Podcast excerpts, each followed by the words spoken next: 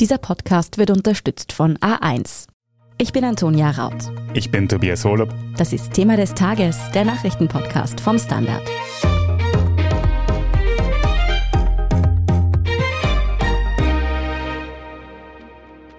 Heute ist eine rote Linie in der politischen Auseinandersetzung massiv überschritten worden. Bundeskanzler Karl Nehammer von der ÖVP hat in einer Pressekonferenz gestern Montag durchaus scharfe Worte gefunden. Er kritisiert die oppositionelle SPÖ für eine parlamentarische Anfrage. In dieser wurde auch ein Schreiben eines anonymen Polizeibeamten veröffentlicht. Es geht dabei um einen Autounfall, den zwei Personenschützer von Nehammer alkoholisiert verursacht haben sollen. Weil der Schutzauftrag, um den es bei diesen zwei Beamten geht, war ja zu Ende zu diesem Zeitpunkt. Das war abgemacht zwischen dem Personenschutzkommandanten. dem Nehammer rechtfertigt sich also, der Unfall habe sich ereignet, als der Personenschutz bereits beendet war. Die beiden Beamten befanden sich also schon in ihrer Freizeit.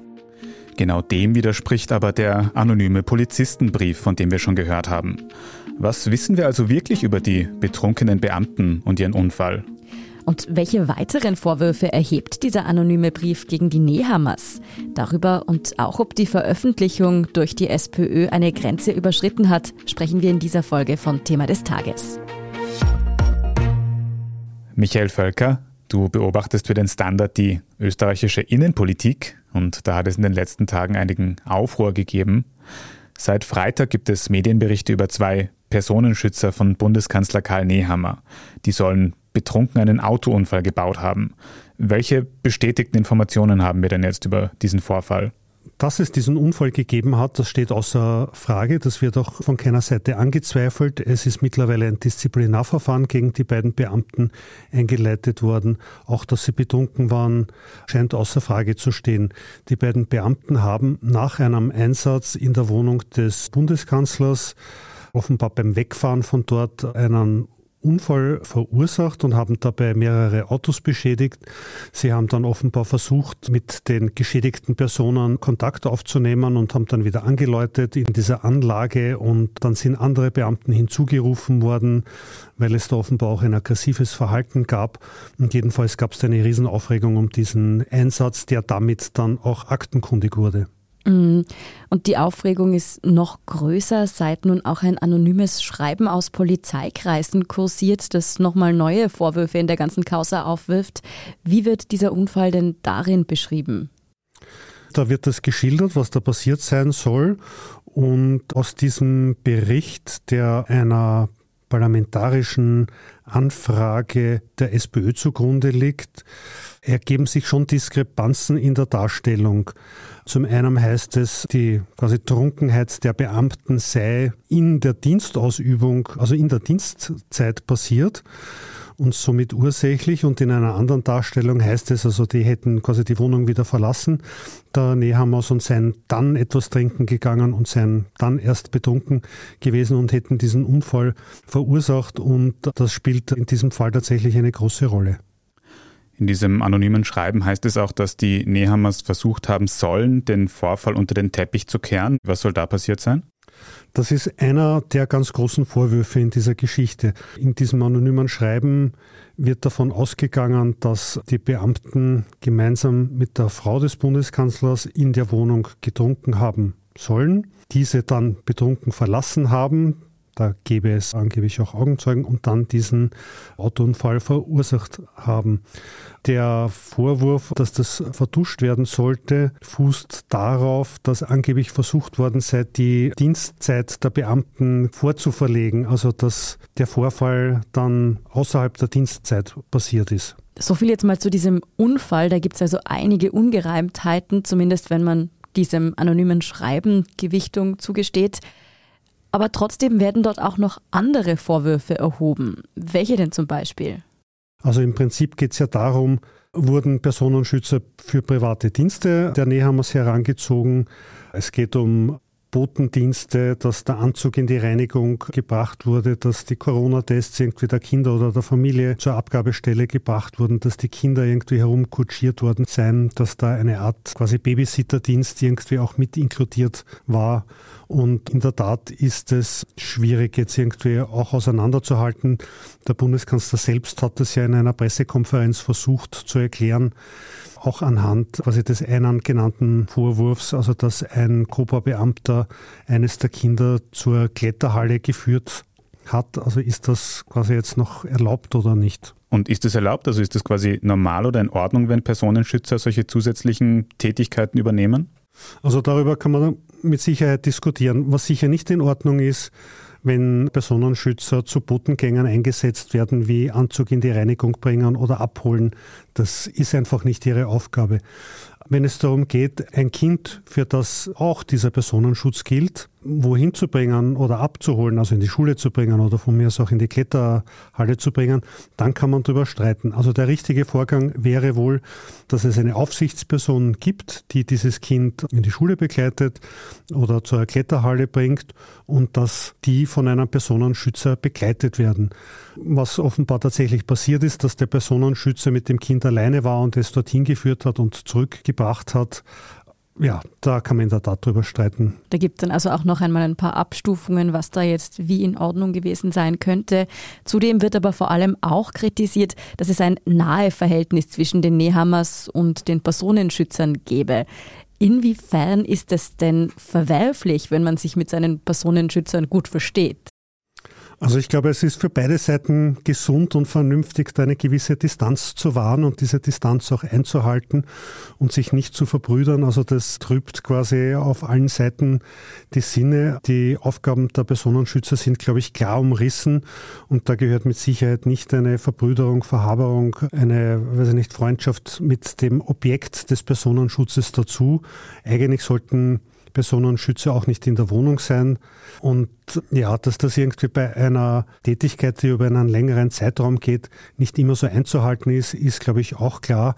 Aber vernünftig wäre es jedenfalls, in den Vorschriften ist es auch so drinnen. Und der Vorwurf hier lautet, dass die quasi allzu amikal unterwegs waren und irgendwie da sehr freundschaftlich, mehr oder weniger in der Familie der Nehammers auch aufgenommen wurden und da quasi wie befreundete Dienstboten behandelt wurden. So steht es jedenfalls in diesem anonymen Schreiben drinnen.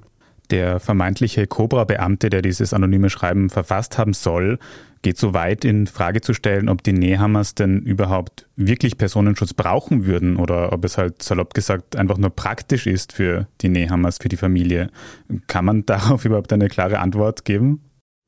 Also der Bundeskanzler hat das gestern selber in seiner Pressekonferenz angesprochen, dass das kein Service ist und dass das kein angenehmer Zustand ist, sondern dass das eine Belastung ist, so einen Personenschutz zu haben. Und ich finde, das ist absolut nachvollziehbar. Kein Mensch will einen Personenschutz haben.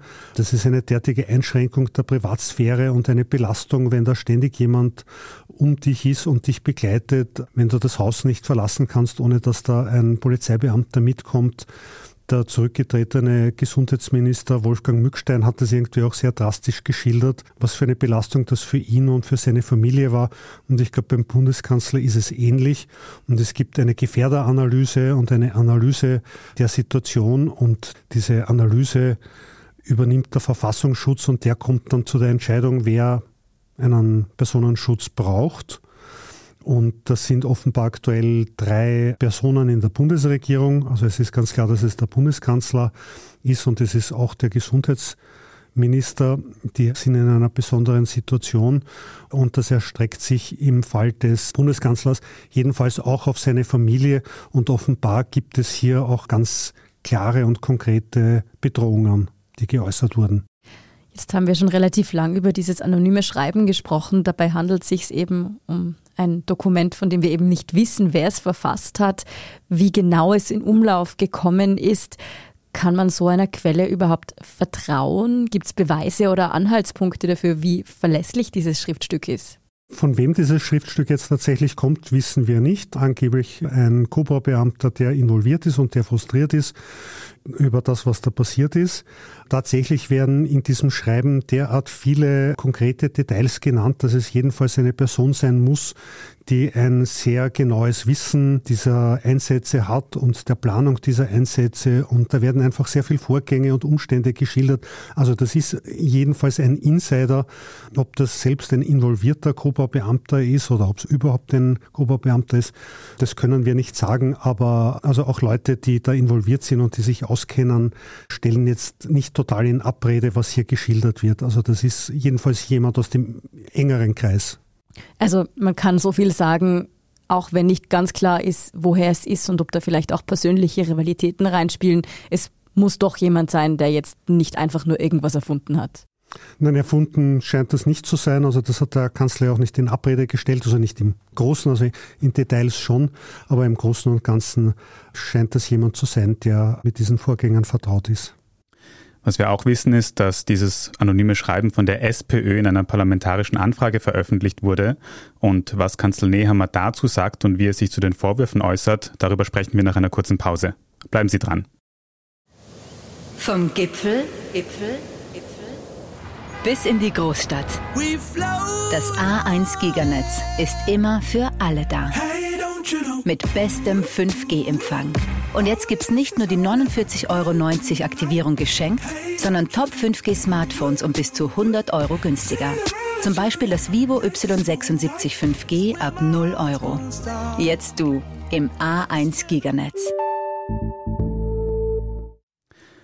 Michael, was sagt denn jetzt Karl Nehammer zu diesen ganzen Vorwürfen? Er hat sich gestern in einer eigens einberufenen Pressekonferenz teilweise sehr emotional dazu geäußert. Er hat der SPÖ schwere Vorwürfe gemacht und hat behauptet, hier sei eine rote Linie überschritten worden. Er hat sich regelrecht erschüttert gezeigt. Das sei sehr traurig, hat er gesagt, und quasi auch eine Sache der Ehre. Und er habe auch die SPÖ-Chefin selbst angerufen und ihr schon seine Meinung gesagt. Also ich meine, es gibt dieses Schreiben, die SPÖ hat es in einer parlamentarischen Anfrage verwendet. Sie hat es nicht zur Gänze, aber in den größten Teilen zitiert und wiedergegeben. Ich finde jetzt auch, man hätte da quasi nicht alles wiedergeben müssen, sondern das ein bisschen kürzen können und nicht in allen Ausschmückungen wiedergeben. Dass Nehammer sauer ist, ja, das ist nachvollziehbar, aber es gab diesen Unfall, es gibt diese Vorwürfe. Er muss sich damit auseinandersetzen dass er selbst diese Pressekonferenz gegeben hat. Damit hat er sich vielleicht selbst auch keinen guten Dienst erwiesen, weil erst dadurch wurde das wirklich eine große Geschichte. Die meisten Medien hatten entweder gar nicht oder nur sehr klein darüber berichtet. Also auch wir hatten das ja eher klein und erst dann durch die Pressekonferenz des Bundeskanzlers wurde das dann zu so einer großen Geschichte. Die meisten der Vorwürfe versucht Nehammer zu rechtfertigen dass er ihm erklärt, wie das jetzt ist, weiß ich nicht, wenn ein Kind in die Kletterhalle gefahren wird, also da muss der Personenschützer so und so mit und ob sich der jetzt in die Straßenbahn neben das Kind setzt oder ob die im Dienstfahrzeug fahren, sei es eben vernünftiger, das Ganze im Dienstfahrzeug zu machen. Wo er sich gar nicht geäußert hat, ist die quasi Trunkenheit der Beamten. Und was er klar zurückgewiesen hat, ist der Vorwurf, er habe aktiv zur Verduschung beigetragen. Welche Vorwürfe treffen denn da jetzt tatsächlich auch wirklich den Kanzler und seine Frau? Gibt es auch gegen die jetzt, sagen wir, eine Anzeige oder Ermittlungen in dieser Causa? Nein, eine Anzeige gegen die Nehammers gibt es nicht. Gegen die Beamten gibt es eine Anzeige und offenbar will die Exekutive auch der Veröffentlichung der Vorwürfe auf den Grund gehen und das in einer Ermittlung prüfen. Aber was dem Kanzler und seiner Frau vorgeworfen wird, ist der allzu legere Umgang mit den Personenschützern eine zu große Vertrautheit, dass sie die Personenschützer eben auch für Botenfahrten missbraucht hätten und dass der Kanzler an der Verduschung des Unfalls beteiligt gewesen sein soll. Was könnten denn die Motive der SPÖ gewesen sein, um dieses anonyme Schreiben zu veröffentlichen? Will man da politisches Kapital schlagen oder sieht man darin wirklich eine Möglichkeit, hier eine mögliche strafrechtliche Angelegenheit aufzuklären? Naja, ich glaube, das ist ganz klar, dass hier auch eine parteipolitische Motivation diesem Vorgang zugrunde liegt. Also dass dieser Vorfall politisch thematisiert wird und auch verwendet wird, ja, ich glaube, das gehört zur politischen Auseinandersetzung. Dem muss man sich stellen, dem muss sich auch der Kanzler stellen. Hat die SPÖ dazu sehr in die Vollen gegriffen? Hm, darüber kann man streiten. Ich habe das schon gesagt, also man hätte diese parlamentarische Anfrage, die natürlich für jedermann nachzulesen ist, auch ein bisschen knapper fassen können und man hätte dieses Schreiben nicht so ausführlich zitieren müssen. Mhm. Kommen wir nochmal darauf zurück, dass Nehammer ja eben wirklich betont hat, dass es kein Spaß ist, Personenschutz zu brauchen und dass er da eben auch um die Achtung seiner Privatsphäre bittet. Umgekehrt bewegt sich aber auch zum Beispiel seine Frau Katharina Nehammer da jetzt doch sehr in der Öffentlichkeit, nicht nur in dieser Causa. Wo ist denn hier eigentlich die Grenze zwischen Privatsphäre und doch auch öffentlichem Interesse an der Aufklärung zu ziehen?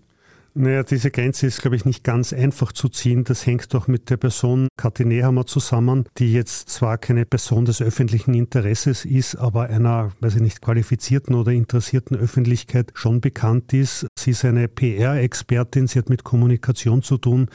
Sie hat in diversen Ministerien und bei diversen Politikern als Pressesprecherin gearbeitet. Also sie ist auch in der Öffentlichkeit aufgetreten. Sie ist auch als die Frau des Kanzlers aufgetreten.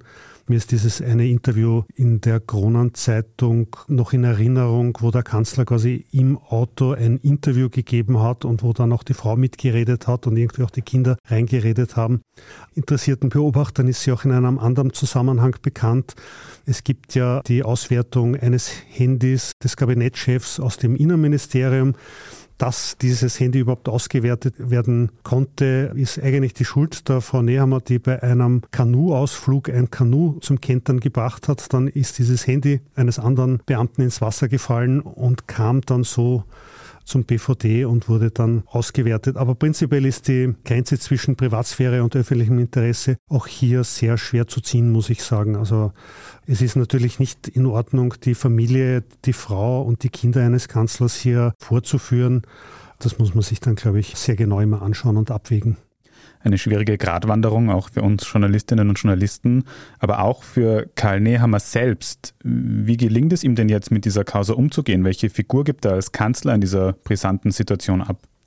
Naja, Nehammer hat sich eigentlich in der Zeit seiner Amtsführung als sehr souverän herausgestellt, souveräner als viele ihm das zugetraut hätten. Er hat seinen Job eigentlich ganz gut erledigt, ist so der allgemeine Tenor. Diese gestrige Pressekonferenz fand ich persönlich auch nicht sehr geschickt, weil er hier einem Vorfall ein Gewicht gegeben hat, der es so möglicherweise gar nicht verdient. Also ganz souverän hat er da gestern nicht gewirkt und auf der anderen Seite ist es natürlich absurd, wenn der Kanzler irgendwie mit dem ukrainischen Staatschef Zelensky telefoniert und heute auch bekannt gibt, er wird jetzt nach Kiew reisen, um dort mit Zelensky tatsächlich zusammenzutreffen und zu reden. Das ist relevant, ja. Und wir sitzen jetzt da und reden über den Personenschutz des Kanzlers. Also nicht unsere Schuld, aber irgendwie ist es natürlich insgesamt schon etwas seltsam und das Krisenmanagement des Kanzleramtes kann man hier durchaus hinterfragen. Wie könnte es mit der ganzen Sache denn nun weitergehen? Wie gefährlich könnte so eine Affäre für Nehammer politisch noch werden?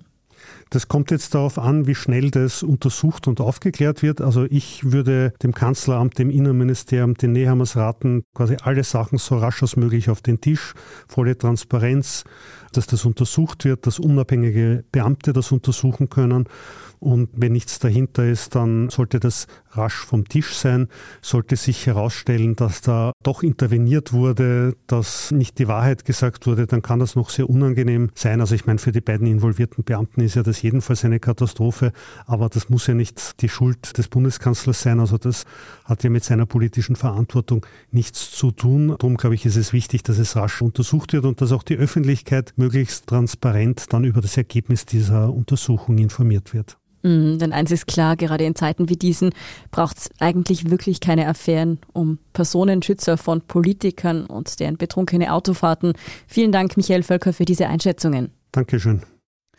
Wenn Ihnen diese Folge von Thema des Tages gefallen hat und Sie uns unterstützen wollen, dann können Sie das zum Beispiel mit einem Standard-Abo machen oder auch, wenn Sie auf Apple Podcasts hören, mit einem Premium-Abo. Fürs Erste aber dranbleiben, wir sind gleich wieder da mit unserer Meldungsübersicht.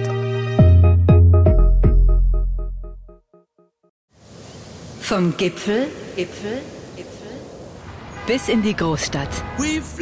Das A1 Giganetz ist immer für alle da. Mit bestem 5G-Empfang.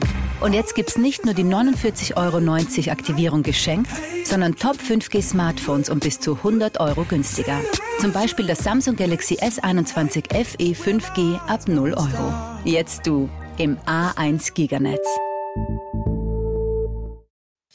Und hier ist, was Sie heute sonst noch wissen müssen. Erstens, wie bereits erwähnt, hat Bundeskanzler Karl Nehammer sich heute Dienstag noch in einer ganz anderen Causa zu Wort gemeldet. Er will noch diese Woche in die Ukraine reisen. Er werde den ukrainischen Präsidenten Volodymyr Zelensky treffen, kündigte Nehammer an. Ziel sei es, das durch den russischen Angriffskrieg schwer getroffene Land weiterhin politisch und humanitär zu unterstützen. Wann und wo genau Nehammer Zelensky treffen wird, kann aus Sicherheitsgründen nicht bekannt gegeben werden. Auch EU-Kommissionspräsidentin Ursula von der Leyen kündigte heute an, bald nach Kiew reisen zu wollen. Sie wird dabei vom EU-Außenbeauftragten Josep Borrell begleitet. Das Treffen werde vor der Geberkonferenz Stand Up for Ukraine am Samstag in Warschau stattfinden, wurde auf Twitter angekündigt. Zweitens, das letzte Protestcamp gegen den Bau der Stadtstraße in Wien-Donaustadt wurde heute Dienstag geräumt. Auf Ersuchen der zuständigen ASFINAG sind am Vormittag rund 400 PolizeibeamtInnen angerückt, um die verbliebenen 15 bis 20 Umweltaktivistinnen und Umweltaktivisten dazu zu bringen, das Baustellengelände zu verlassen. Umweltorganisationen wie etwa Lobau bleibt kritisieren die geplante Stadtstraße als überdimensioniert und teuer. Der Wiener Vizebürgermeister Christoph Wiederkehr von den NEOS hat in Reaktion auf die Räumung gesagt, er wolle die Gegner des Projekts in bestmöglichem Diskurs davon überzeugen.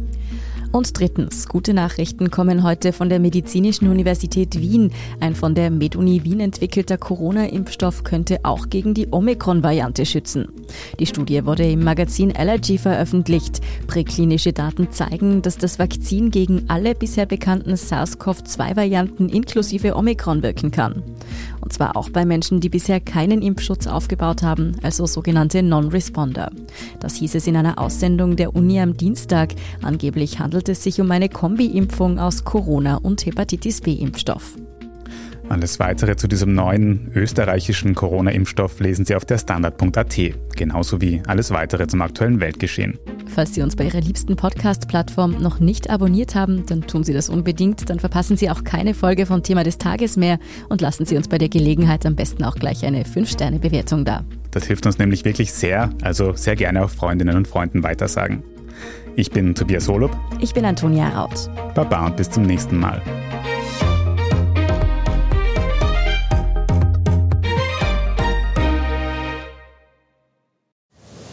Vom Gipfel, Gipfel, Gipfel bis in die Großstadt.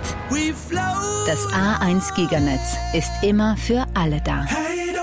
Mit bestem 5G-Empfang. Und jetzt gibt's nicht nur die 49,90 Euro Aktivierung geschenkt, sondern Top 5G Smartphones um bis zu 100 Euro günstiger. Zum Beispiel das Vivo Y76 5G ab 0 Euro.